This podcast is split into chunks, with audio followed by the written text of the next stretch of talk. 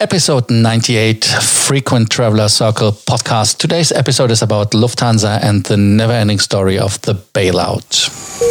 Welcome to the Frequent Traveler Circle podcast. Always travel better. Put your seat into an upright position and fasten your seatbelt as your pilots Lars and Johannes are going to fly you through the world of miles, points, and status. Looks like there's uh, trouble in the Lufthansa land uh, as the German government is still not decisive on the government bailout or not. It looked like that they are seeing the goal that they can sign the agreement, but right now it is still a little challenge. The CDU, that is the conservatives uh, in Germany, comparable maybe to the Republicans in the US, uh, kind of they are first they were told were telling us hey uh, no problem we do it la la la that is we want uh, 25.1% uh, we get two seats in the um, board, the board of directors blah blah blah or uh, sorry not board of directors in the um, in the uh, board. At least you know what i mean. And um, then the story ended um, that Lufthansa was telling them, hey, no, no, we can do the so called uh, proceedings, bankruptcy proceedings, which give them a kind of a Chapter 11 situation that they can renegotiate everything, um, and uh, the unemployment in Lufthansa will be higher than the 10,000 that they already told us. So the Lufthansa, the government then said from the CSU, that is the uh, Bavarian part of it, said, "Yeah, yeah, no worries. Um, we want just a, a, kind of a quiet thing. We we just give the capital, but we don't want to have any say."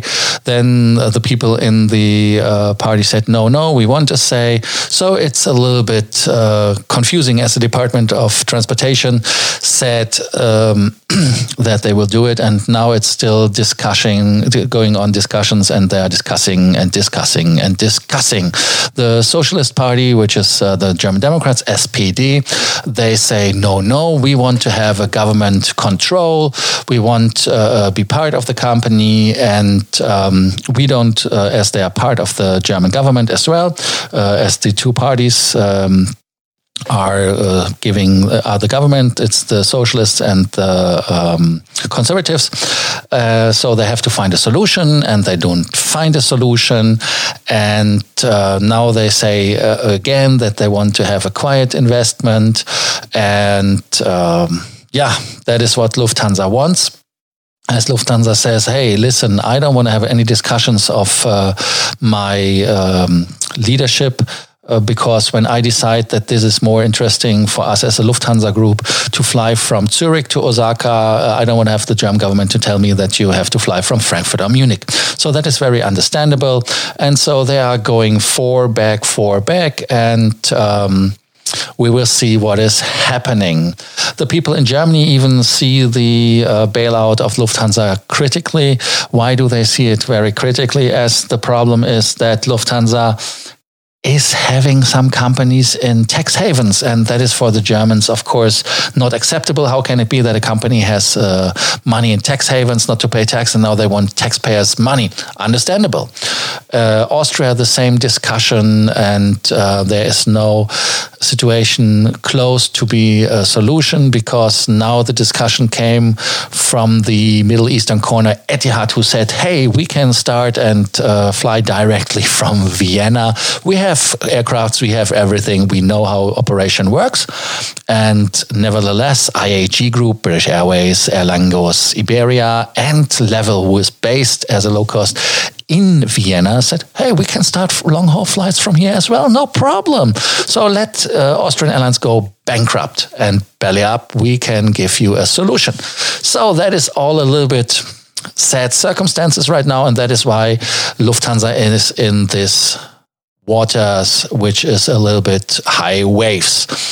Hopefully, we will get a solution next week. Today is Thursday. No, sorry. Wednesday, so we see tomorrow Thursday, and uh, if there's a solution, but most likely there will be a solution next week. What is your opinion on Lufthansa? Should they get a bailout? Should they get any money from the government? Is Austria's position now a problem because the Austrians say, "Hey, we have options as well. Not only that you can do the the bankruptcy proceedings, like I said, the Chapter 11 version, kind of. And um, yeah, what is your point on it? Should they get the money? Yes or no?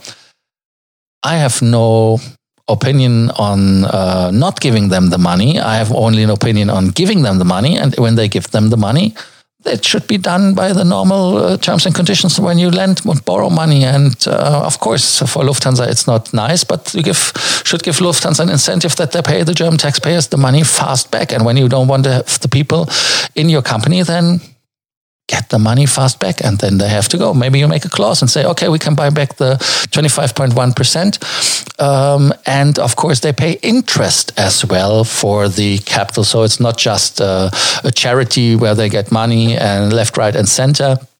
So let us see that and let us know what your opinion is like I said. If you have any other questions or comments, do not hesitate to tell us what you think about it.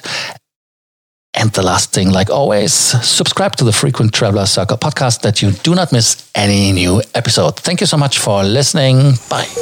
Thank you for listening to our podcast, Frequent Traveler Circle. Always travel better and boost your miles, points, and status. Book your free consulting session now at www.ftcircle.com now.